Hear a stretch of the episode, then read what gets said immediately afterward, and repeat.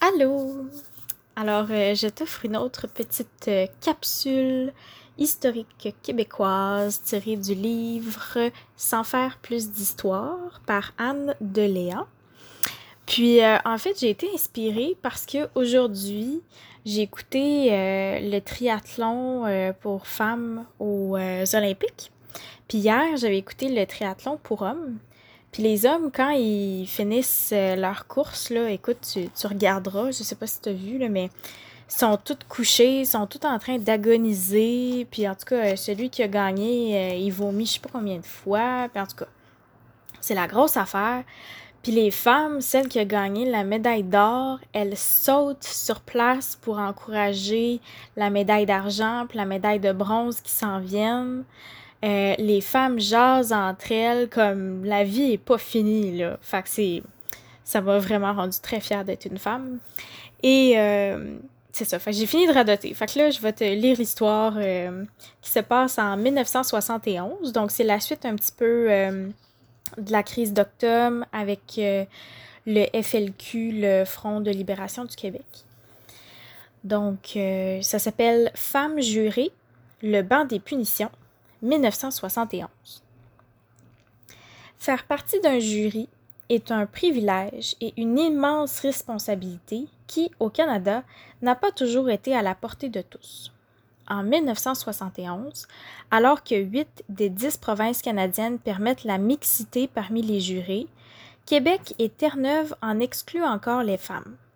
Cependant, dans la belle province, la situation est sur le point de changer. Ah oui, by the way, si tu veux faire des recherches, je suis sûre que sur YouTube, tu pourrais trouver des interviews.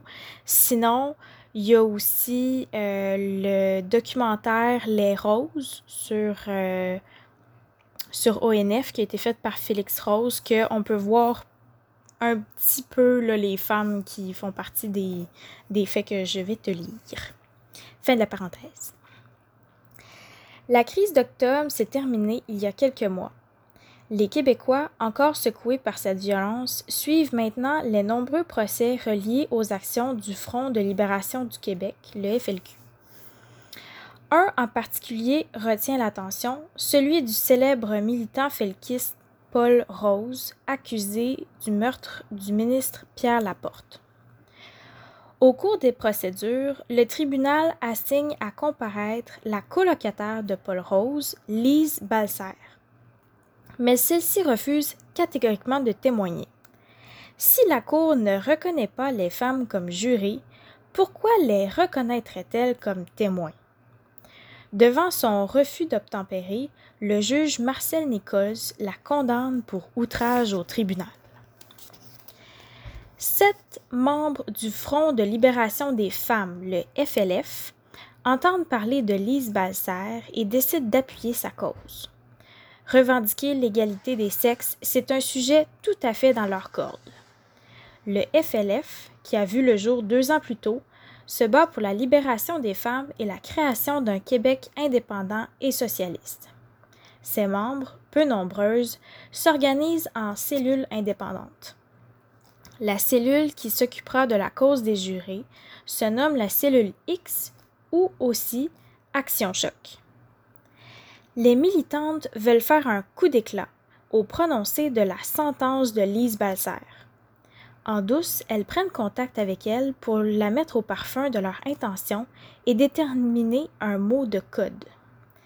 Discrimination sera le dernier mot que la condamnée prononcera lors de son allocation et celui-ci donnera le signal aux militantes pour la suite de leurs opérations. Le prononcé de la sentence a lieu, comble de l'ironie, au quartier général de la Sûreté du Québec. Les procès entourant l'affaire Rose y ont été déplacés pour une question de sécurité vu leur grande médiatisation. Dès que Lise Balser termine son discours et prononce le mot de code, les sept membres du FLF dévalent l'allée centrale de la salle d'audience. Elles scandent discrimination et la justice c'est de la merde! la cellule prend tout le monde par surprise. Même les gardes de sécurité reculent sur leur passage, ouvrant ainsi le chemin jusqu'au banc des jurés. et les militantes s'y assoient fièrement. Après quelques minutes, la sécurité se ressaisit et intervient. Mais les sept femmes sont prêtes. Elles résistent en se tenant aux chaises et entre elles. Devant leur entêtement à rester en place, le juge leur demande de se nommer à tour de rôle. Chaque fois qu'une d'entre elles se présente, le juge s'exclame Un mois de prison, mademoiselle. Le banc des jurés est devenu un banc des punitions. Lorsque toutes les rebelles ont reçu leur sentence, les policiers procèdent aux arrestations.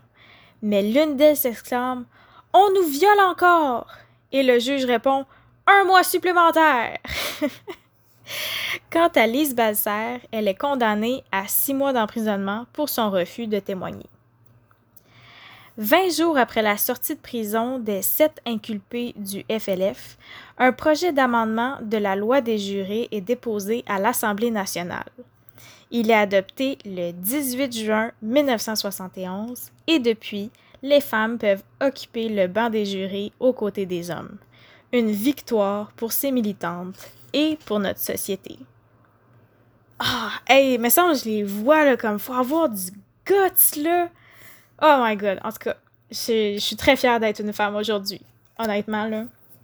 Fait que, euh, en tout cas, fait que c'est ça. Fait que je voulais te partager ça un petit peu pour euh, ta féministe euh, intérieure. Puis c'est ça. En tout cas, ça m'avait fait penser à toi. Bon, ben, bonne fin de soirée ou sinon, bon début de journée si tu m'écoutes en train au travail. Bye!